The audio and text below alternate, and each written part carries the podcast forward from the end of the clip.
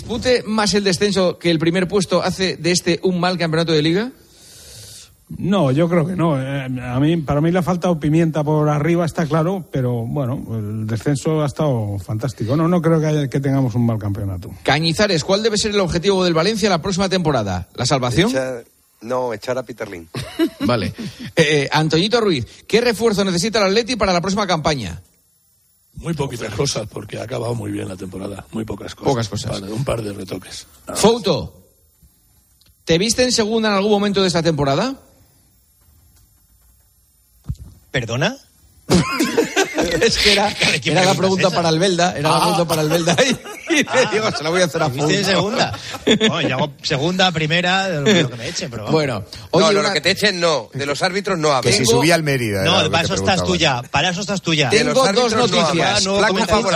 tengo dos noticias, una buena y una mala. ¿Cuál os doy primero? La bala. La La mala. mala. La mala es que se ha acabado el tertulión de la liga. O- Bueno, Es ¿y verdad. la buena? La buena es que eh, sigue habiendo tertulión los domingos, porque, claro, es que hay Champions la semana que viene, Algo tenemos la Liga de Naciones la siguiente, o sea que, mm, lo siento, no, no os puedo... nos vamos a pegar un guardazo. La Liga de las Naciones histórico. Y yo también lo creo, sí, sí. Pues algo, Eh, Vamos a ser campeones de la Liga de las Naciones. Bueno, ojalá. Sí, sí, sí. A ver qué dice Paco. Con lo que diga Paco me quedo. Paco, ¿tú qué dices? Campeones. Vale, o sea, eso quiere decir que nos lo pegamos. Lo digo en serio. Compañeros, muchísimas gracias. Un abrazo. hasta luego. Señoras, señores, hasta aquí el tertulión, hasta aquí tiempo de juego, horas y horas de programación deportiva. Volvemos mañana a partir de las once y media en el partidazo. Ahora se quedan con Arjona. Descansen, adiós. Juanma Castaño. Tiempo de juego. Cope. Estar informado.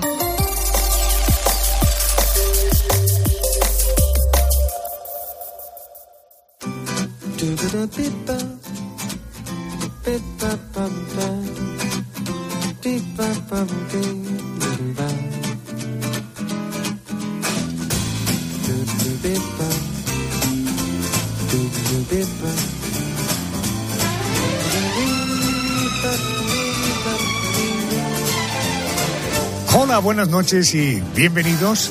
Semana del 5 al 11 de junio. Empezamos ya a notar el olorcillo del verano. Ya sabes que durante todo el verano estaremos acompañándote en un programa que tiene como objetivo entretenerte. Es el esfuerzo que hacemos cada semana para acompañarte en estas noches con el gran equipo. Liderado por el Supermanitas, el realizador, querido Javier Campos. Los superhéroes del programa son, por ejemplo, Doña Mónica García. Es la dama oscura del programa, nos anticipa la crónica negra de hoy. Sí, abrimos. Hola Adolfo, buenas noches. El expediente de Albert Fish, apodado el vampiro de Brooklyn, un asesino de niños que dicen fue el más brutal y despiadado del siglo XX en Estados Unidos. Él afirmaba haber abusado sexualmente o haber asesinado a más de 100 niños. Se acaban de cumplir 95 años precisamente de uno de sus numerosos crímenes, el de la pequeña Grace. Con este motivo abrimos su expediente. La especialista del programa que se encarga de contarnos el contenido a partir del boletín de las dos, una en Canarias. Por tanto, el especial de esta semana. Carmen Cerván, muy buenas noches. Hola Adolfo, buenas noches. Esta noche, a partir de esta hora, historias de criminales detenidos años después. Varios casos sobre la mesa. Uno de ellos, seguro que lo recuerdan los oyentes, el del solitario, sobrenombre de Jaime Jiménez Arbe, que se convirtió en enemigo público número uno en España, atracador con delitos de sangre. Nunca he tenido inten- intención ninguna de matar a nadie. Si así hubiera sido, hubiera sido mi interés el matar a gente, habría otros muchos policías que en este momento estarían muertos. La del solitario es solo una de las historias que vamos a conocer esta noche. Señoras y señores, un aplauso porque Carmen Cerván se casa esta semana. Mira que le has preguntado que cuándo el anillo para cuándo, ¿eh? ¡Qué bueno! Bueno, el dati de cuestión del programa es, querido Pedro González, muy buenas noches. Querida Arjona, buenas noches. Seguro que recordarás tú y todos los oyentes la película sobre el extraño caso de Benjamin Button, protagonizada por Brad Pitt, en la que un niño nace con el cuerpo de anciano y con los años va rejuveneciendo hasta convertirse en un bebé. Bueno, pues hoy vamos a saber si eso puede suceder o no en la vida real. Ah, y, allá uno de edad, vamos a averiguar cuánto vive un pulpo. Correcto. Eso será después del de boletín. poner a la plancha. El boletín de las 3, 2 en Canarias en el porqué de las cosas. Los oyentes han dicho. Han dicho, por ejemplo, un WhatsApp de audio que nos escribe José Antonio y habla de la crónica negra. Hola Adolfo, buenas noches. Me llamo José Antonio. Te quería decir que me encanta la crónica negra, que es lo que más me gusta del programa. Pero la verdad es que tenía que confesarte una cosa, que soy de los que escuchan el programa en el podcast, porque a la hora del programa estoy durmiendo, así que bueno, espero que no te enfades mucho conmigo. Un abrazo. También cobramos por los podcasts, o sea, no hay problema. Bravo. El Memorias del programa es Andrés García. Querido Andrés, muy buenas noches. ¿Qué tal, Arjona? Qué rápido pasa el tiempo y qué mala la hemeroteca algunas veces, ¿no? Bueno, vamos a proponer a los oyentes un ejercicio de memoria para poner a prueba su percepción del tiempo. ¿Habrá pasado rápido o habrá pasado lento? Nos vamos al 9 de junio del año 2022. Esto pasaba en Tele Bilbao. Si le quitas la publicidad, te tiene eh, cada vez menos espectadores y 1.700 millones de presupuesto, 1.200, y 9.000 personas que yo he visto que no hacen nada, que sobran, o sea, que son incapaces. ¿Por qué Cuéntame no, no se hace con trabajadores de televisión? ¿Por qué ninguna serie se hace con esos trabajadores que están contratados? Y, nos- entonces nos- y- y como venimos los de fuera, nos dicen, todo el año publican el sueldo de los de fuera de la televisión. ¿Por qué no publican los de dentro que no hacen nada? Entonces, es insoportable estar en esa cadena. Yo espero no volver en mucho tiempo. Es la voz de Imanol Arias. Exactamente, es la crítica de este actor en contra de Televisión Española. Eh, poco antes, Televisión Española anunció la cancelación de Cuéntame, serie que llevaba 20 años en antena y que tenía a Imanol Arias como protagonista.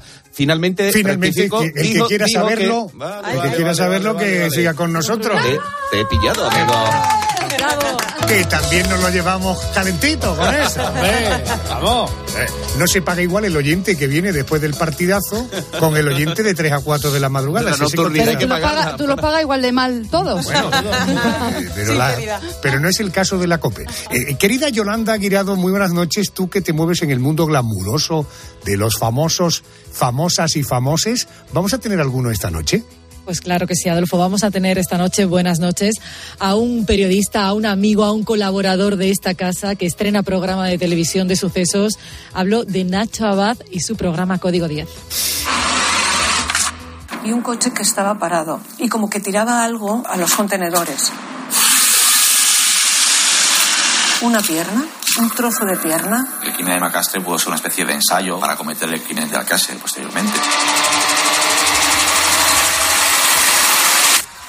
En este programa vamos a conocer los grandes crímenes que han conmocionado a este país y unos minutos antes de las cuatro vamos a terminar la noche de Adolfo Arjona con la jefa de informativos de Cope Castilla y León, con Laura Ríos, que se siente muy identificada con este equipo porque ella es malagueña, justo la ciudad desde la que nosotros emitimos. Ella nos va a contar cuál es la canción de su vida y sí, tiene mucho que ver con su tierra. Bueno, pues gracias Yolanda. Os recuerdo que el próximo fin de semana tenemos fiestuca por la cara Sí, señor. porque se casa la Carmela.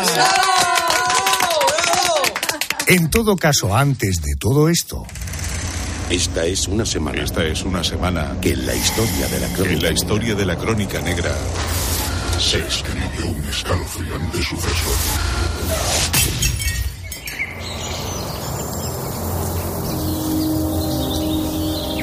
una vieja casa a las afueras de Nueva York fue el último escenario que contemplaría la niña Grace Moore. Allí la condujo mediante engaños un anciano de rostro venerable.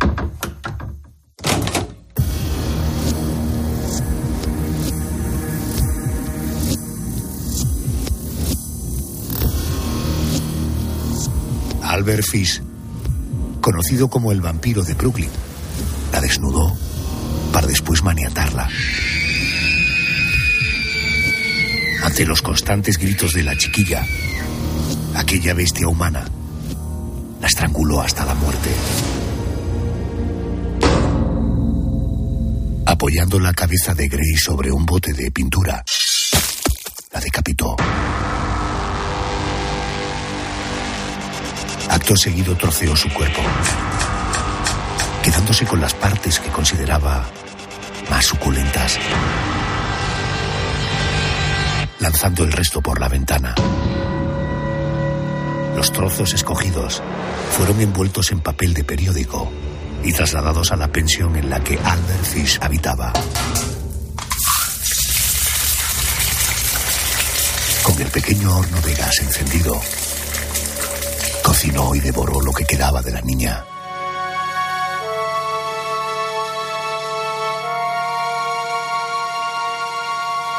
En un gesto de espantoso alarde, envió a la madre de Grace una carta en la que le decía Guisé su rico y delicioso trasero. Tardé nueve días en consumir todo su cuerpo, pero no se preocupe, murió siendo virgen.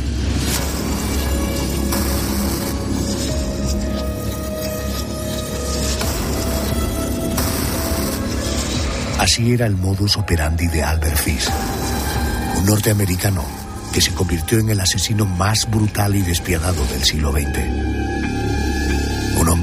Aficionado a la tortura y el masoquismo.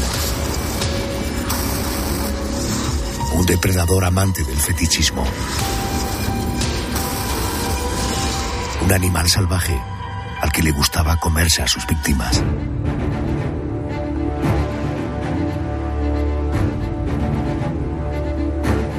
Albert Fish se enfrentó a la silla eléctrica el 16 de enero de 1936. Sentir morbo por la experiencia. Sus últimas palabras fueron... Este es el único placer que me falta. Mi propia muerte. El delicioso placer de morir.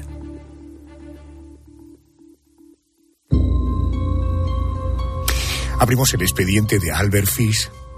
Detrás de aquel anciano con rostro amable se escondía uno de los asesinos más despiadados del siglo XX en Estados Unidos. Se le apodó como el vampiro de Brooklyn.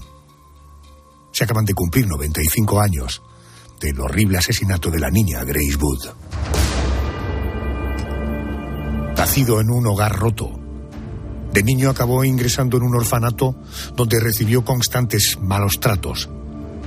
Descubrió que aquellos golpes le generaban placer, tanto los que recibía como los que comenzó a propinar a sus compañeros. Violencia que con el paso de los años llegó a generarle un placer sexual. Fue en 1910 cuando cometió su primer asesinato. Mató a un hombre. Ese fue solo el principio. He pedido al autor del libro En la escena del crimen, de la editorial Larus, a Alberto de Frutos, que me acompañe. Querido Alberto, buenas noches y bienvenido a COPE. Buenas noches, Adolfo. El primer crimen de Albert Fish vinculado con niños se produjo en febrero de 1927. Al año siguiente tuvo lugar el primer asesinato oficialmente atribuido al vampiro de Brooklyn. Todo comenzó con un anuncio publicado en el diario New York World eh, que decía más o menos qué. ¿Qué decía aquel anuncio y qué tiene que ver con Fish? Sí, efectivamente, Adolfo. Hablamos de un anuncio que un joven llamado Edward Wood publicó en ese diario el 25 de mayo de 1928, solicitando un empleo para prosperar en la ciudad y contribuir a la manutención de su familia. Cuando Fish lo leyó, se presentó en su casa con una identidad falsa, la de un hombre llamado Frank Howard, y se ofreció a contratar al joven en su granja de Farmingale, Long Island. A la sazón, el joven Booth tenía 18 años y varios hermanos, entre ellos la pequeña de 10 años a la que hemos mencionado ya, Grace, a la que el asesino conoció en la residencia y de la que fatalmente se encaprichó. Albert Fish empezó a tomar cierta confianza con la familia Booth por su perverso interés en la pequeña de la casa, esta niña llamada Grace. Eh, Alberto, ¿qué artimaña utilizó para acercarse a la pequeña? Sí, eh, Fish era un hombre muy, muy agradable o muy presentable, de buenos modales, eh, a simple vista todo un señor, y en efecto pues se ganó la confianza de la familia en una segunda visita, en la que desayunó, departió largo y tendido con ellos, les llevó fresas de su supuesta granja y les dijo que eso era solo el principio, que cuando Edward empezara a trabajar para él les llevaría otros muchos regalos. Así, en un ambiente de cordialidad, convenció a los padres de que dejaran asistir a Grace a la fiesta de cumpleaños de una supuesta sobrina suya, que se celebraría en la casa de su hermana. El hombre les prometió que se la devolvería antes de que anocheciera, pero como en el caso de su primera víctima, del primer niño Billy Gaffney, sus padres, Delia Flanagan y Albert Wood, nunca volvieron a ver a Grace con vida. Desapareció sin dejar rastro y la policía emprendió una búsqueda contrarreloj para dar con su paradero, pero todos los esfuerzos fueron en vano. Pasaban los años y la policía no lograba dar con aquel anciano que se había llevado a la niña. El caso de la desaparición de la pequeña Booth, de Grace Booth, estaba a punto de archivarse cuando el inspector que llevaba el caso decidió jugar una última carta. Convenció a un periodista para que publicara un artículo falso en el que se decía que la policía estaba a punto de descubrir al criminal. Sabiendo que era mentira y espoleado por el amor propio, Albert Fish envió una carta a la madre de la niña. El domingo 3 de junio de 1928, en su casa, Grace se sentó en mi regazo y me besó. Me propuse comérmela. Bajo el engaño de una fiesta, la llevé a una casa abandonada. Cuando me desnudé, ella se puso a llorar y trató de escapar. La sujeté y la desnudé por completo. Al verla patalear, la asfixié hasta la muerte. Luego la corté en pequeños pedazos para poder llevar la carne a mi casa. Guisé su rico y delicioso trasero. Tardé nueve días en consumir todo su cuerpo. Pero no se preocupe. Murió siendo virgen. Alberto, aquella carta, ¿cómo ayudó a la policía a llegar hasta el vampiro de Brooklyn? Bueno, eh, la carta, además de contar, como habéis expuesto, con pelos y señales todo el contenido de aquella atrocidad, de aquella salvajada, pues lo que hizo fue notificar, digamos, a las autoridades, la familia notificó a las autoridades el contenido de la carta y eh, ayudó mucho un símbolo que había en el sobre que remitía a una mutua privada de choferes de Nueva York. Esa fue la pista prioritaria que siguió la, la policía para poner rostro a Albert Fish. Eh, su rastro les llevó hasta la calle en la que vivía el asesino.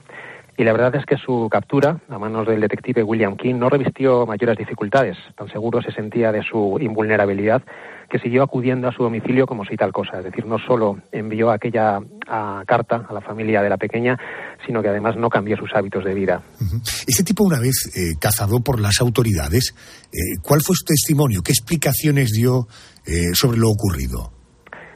Sí, hasta cierto punto, eh, y como hemos visto por el testimonio de esa, de esa epístola, se diría que cuando ya eh, cayó en manos de las autoridades fue casi como una liberación para él, ¿no? Cantó todo lo que había que cantar y en definitiva se explayó, abundó en todo lo que había apuntado ya en su misiva. Dijo que había cortado la cabeza a la pequeña, que había practicado el canibalismo con ella y que además no era la primera vez que lo hacía. Eh, razones, bueno, pues eh, ninguna racional, por así decirlo, ¿no? En realidad eh, él se decía que no era un demente, que era solo un excéntrico y que la mayoría de las veces no podía explicar siquiera por qué obraba de ese modo. Basándose en pruebas y en la propia confesión del vampiro de Brooklyn, la policía estimó que Fish había asesinado y devorado a unos 400 niños, aunque solo se pudieron comprobar 15 asesinatos. Sin embargo, solo fue juzgado por el caso de la pequeña Grace y del pequeño Billy, el niño al que secuestró un año antes.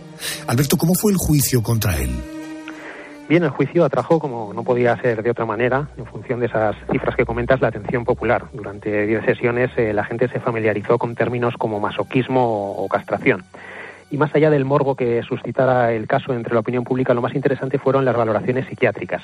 Eh, para empezar, la del doctor Frederick Bertman, que fue uno de los ponentes, y no dudó en declarar que Fish era el elemento más perturbado con el que se había topado en la vida. Presentó incluso una radiografía del reo en la que se veían hasta 29 agujas incrustadas en la región escrotal. Y el juez, eh, ante la información, ordenó a las mujeres que salieran de la sala. También intervino una hijastra de Fish que narró los juegos masoquistas a los que se sometían en su casa. Eh, la actuación del abogado defensor, por su parte, James Dempsey, fue bastante oportuna y por todos los medios trató de subrayar eh, la locura de Fish para conseguir eh, su internamiento en un centro. Ya había estado, como, como hemos mencionado, en, en, en uno, ¿no? Pero finalmente pasaron, pesaron más las eh, valoraciones de los médicos del Estado y el tribunal lo declaró cuerdo, por lo que lo condenó a morir en la silla eléctrica. La sentencia, como habéis dicho, se ejecutó el 16 de enero de 1936. Querido Alberto, gracias por ayudarme a poner en pie este expediente. Alberto de Frutos, autor del libro En la escena del crimen. Gracias y buenas noches. Gracias a vosotros. Albert Fish, apodado el vampiro de Brooklyn, porque mataba, porque devoraba a sus víctimas y bebía su sangre. Una práctica, el canibalismo, que quiero hablar con Fran Navarro. Él es historiador y escritor, además eh, colabora con la revista muy interesante. Por eso te recomiendo que leas la edición especial Caníbales, del Paleolítico a la actualidad. Querido Fran Navarro, buenas noches. Hola, buenas noches, Adolfo. Un bueno, placer estar de nuevo en el programa. Eh, enhorabuena por el trabajo, es muy interesante. Me ha parecido tan espectacularmente hecho que te quiero proponer alguna cosita eh, para que hagamos un especial en la temporada que viene, pero ya si te parece, aprovecharé el verano y algún momento de relajación tuya para convencerte, ¿de acuerdo? Genial. Pues, por mi parte, total eh, disponibilidad para lo que me quieras comentar, Adolfo. Eh, Fran, existen tres tipos, básicamente tres tipos de canibalismo. El cultural, culturas en las que la antropofagia era o es algo socialmente aceptado, el de supervivencia. Recordamos aquella película Viven, la experiencia que vivió la selección de rugby uruguaya y el criminal o patológico en el que nos vamos a detener. En tu opinión, después de haber hecho bastante apnea en este asunto, ¿qué lleva a una persona a cometer canibalismo. ¿Hay algún patrón? ¿Se asocia a algún tipo, no sé, de, de trauma, algún tipo de patología? Pues en el caso de los criminales, en el que nos detenemos, los caníbales solitarios, a diferencia de los otros dos grupos que mencionas, Adolfo, cada caso tiene un motivo, o mejor dicho, motivos en plural. El hecho de que alguien se coma a otra persona nos resulta tan macabro y repulsivo que es natural que lo primero que nos salga a decir sobre un caníbal es que está loco y ciertamente en la mayoría de los casos se asocia a una patología, pero no se puede asegurar siempre. En cuanto a patrones o traumas eh, que puedan llevar a una persona a convertirse en un caníbal, tampoco existe una regla general, ni mucho menos. Lo que está claro es que la falta de afecto, las humillaciones, el maltrato y los abusos suelen ser ingredientes comunes en la vida y sobre todo en la infancia de muchos asesinos y asesinas caníbales. Entiendo. Eh, ¿Suelen ser personas conscientes de sus actos y de la gravedad de lo que están haciendo? Sí, son conscientes de sus actos. Que sepan o no la gravedad de lo que hacen ya es discutible en cada caso. Pero está claro que muchísimos de estos asesinos sabían lo que hacían porque planifican sus crímenes y toman decisiones coherentes para no ser vistos. Eh, yo al menos no conozco ningún caso de caníbal que se ponga a comer carne visiblemente humana en público. Y de hecho, casos tan famosos como el de Jeffrey Dahmer, el caníbal de Rotenburgo o el propio vampiro de Brooklyn eh, fueron condenados como personas cuerdas. Esta gente además, eh, tengo la impresión por lo que he leído, que obtienen algún tipo de placer cuando cometen estos actos, ¿no? Efectivamente, al menos los casos más mediáticos de estos caníbales sí que han presentado este tipo de filia. Por ejemplo, la borarefilia es una conducta por la que alguien se excita con la idea de comer o ser comido por otra persona.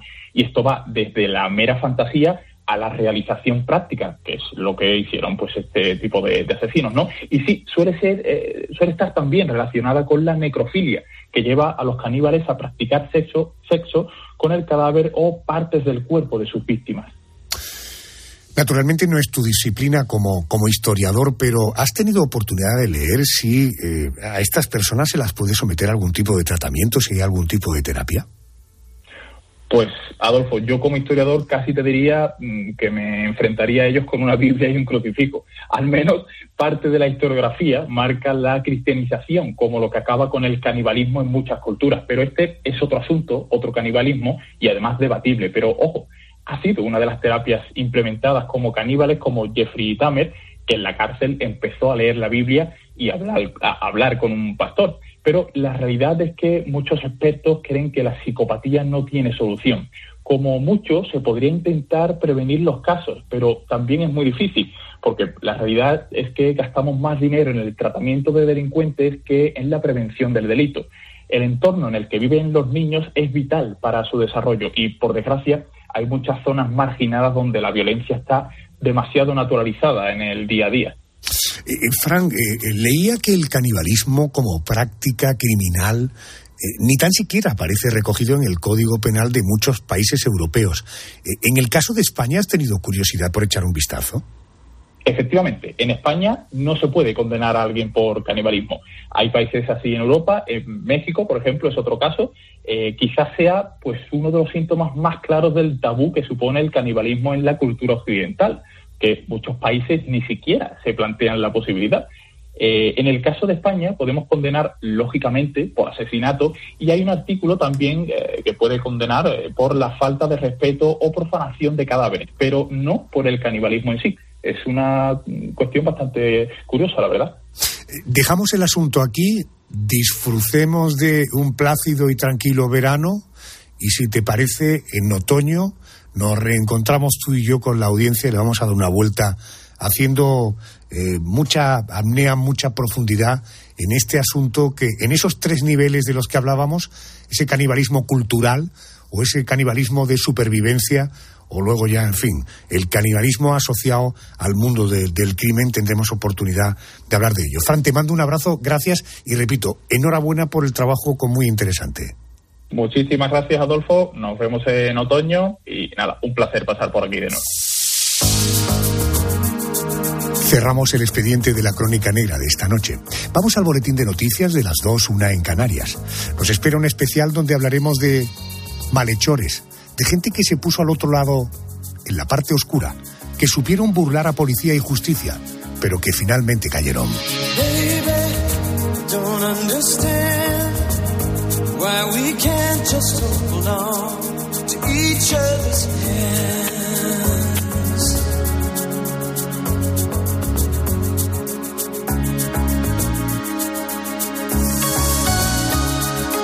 This time might be the last I fear, unless I make it all.